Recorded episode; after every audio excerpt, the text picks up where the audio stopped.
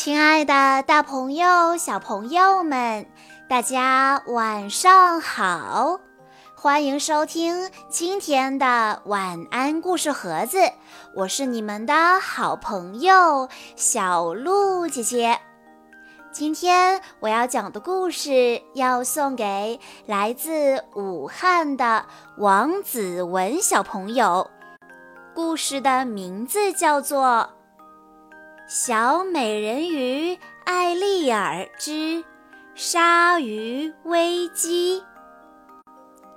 一个夏日，在海中畅游的艾丽尔突然听到一阵“砰砰”的声音，原来是史卡托在敲击一个大鼓。史卡托说道。这个大鼓可能是从珊瑚湾那失事的轮船上飘来的。沉船上会有乐器吗？他一定要去找找看。艾丽尔游回王宫去拿收藏袋的时候，听见父亲说来了一只大鲨鱼，他让大家都待在宫殿附近，注意安全。可艾丽尔还是调皮地向远处游去，川顿国王来不及阻止，只能派大臣塞巴斯丁跟在后面保护艾丽尔。艾丽尔遇到了好朋友比目鱼小胖，他邀请小胖一起去找宝贝，但是小胖有点害怕鲨鱼。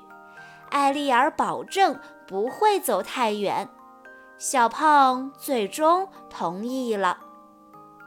艾丽尔游到沉船里，不过小胖呢？艾丽尔，救命啊！我被卡住了。艾丽尔急忙回到甲板，帮助小胖脱离了渔网。小胖叹了口气说。刚才真危险，我们还是回去吧。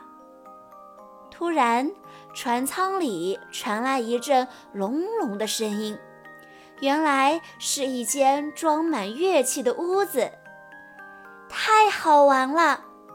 艾丽尔十分的兴奋，她把嘴巴放到大号的管口处，用力吹着。这时，塞巴斯丁出现了。塞巴斯丁说：“这里很危险，您得回家了，小姐。”这时，突然传来了小胖颤抖的声音：“艾艾丽尔，塞巴斯丁，你们看！”艾丽尔一转头，天哪！一只巨大的鲨鱼正直勾勾地在窗外盯着他们呢。转瞬间，鲨鱼就要闯进来了。艾丽尔用尾巴用力地敲击大鼓，鲨鱼听到声音朝那里冲了过去，结果被窗子卡住了。艾丽尔大叫道：“快跑！”他们快速逃出了船舱。艾丽尔抱住朋友，漩涡似的转了几圈，然后又游着之字形。鲨鱼被他弄得晕头转向，远远地落在了后面。他们三个躲进了珊瑚湾的一个小小的岩石洞里。突然，一个手鼓吸引了鲨鱼的注意。原来鲨鱼喜欢音乐啊！艾丽儿又拿出一些乐器，和大家一起演奏起来。鲨鱼大叫道：“太棒了！我之前就想加入你们，但你们游得太快了。”小胖小心翼翼地向鲨鱼靠近了一点，问他：“你是说？”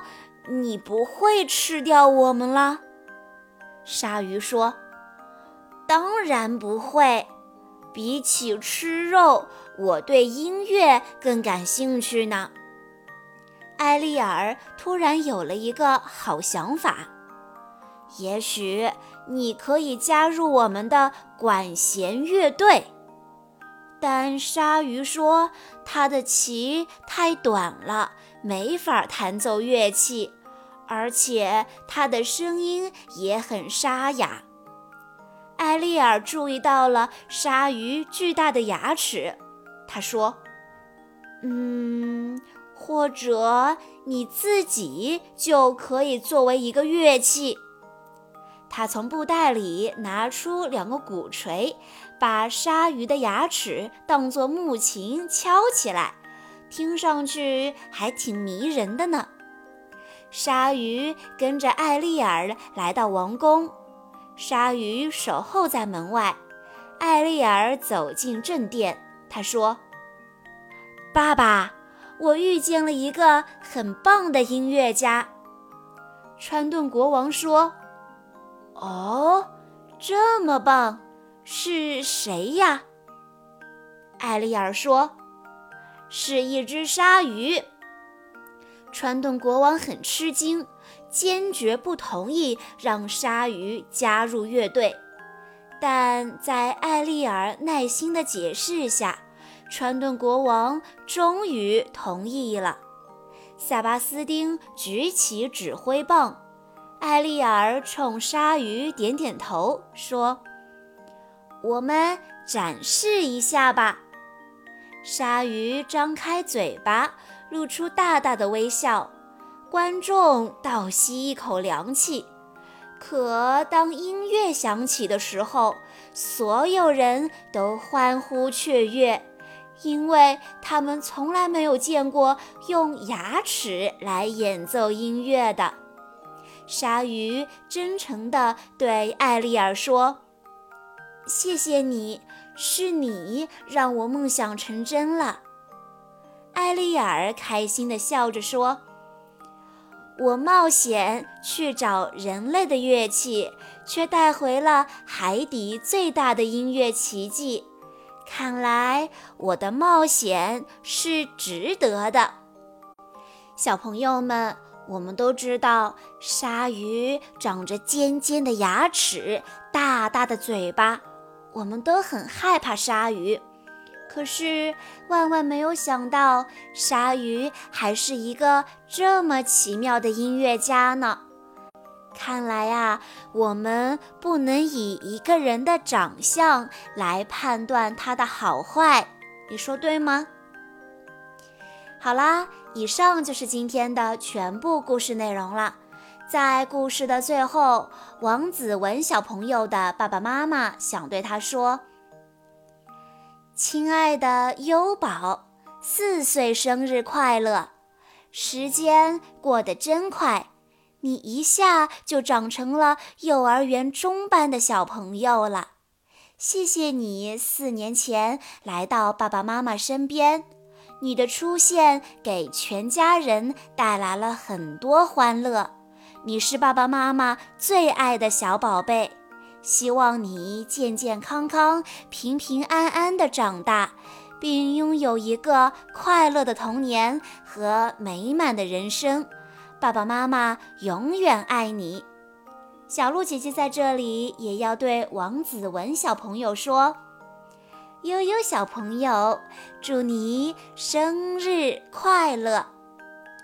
好啦，今天的故事到这里就结束了，感谢大家的收听。更多好听的故事，欢迎大家关注微信公众账号“晚安故事盒子”，也欢迎家长朋友们添加小鹿姐姐的个人微信：三幺五二三二六六一二。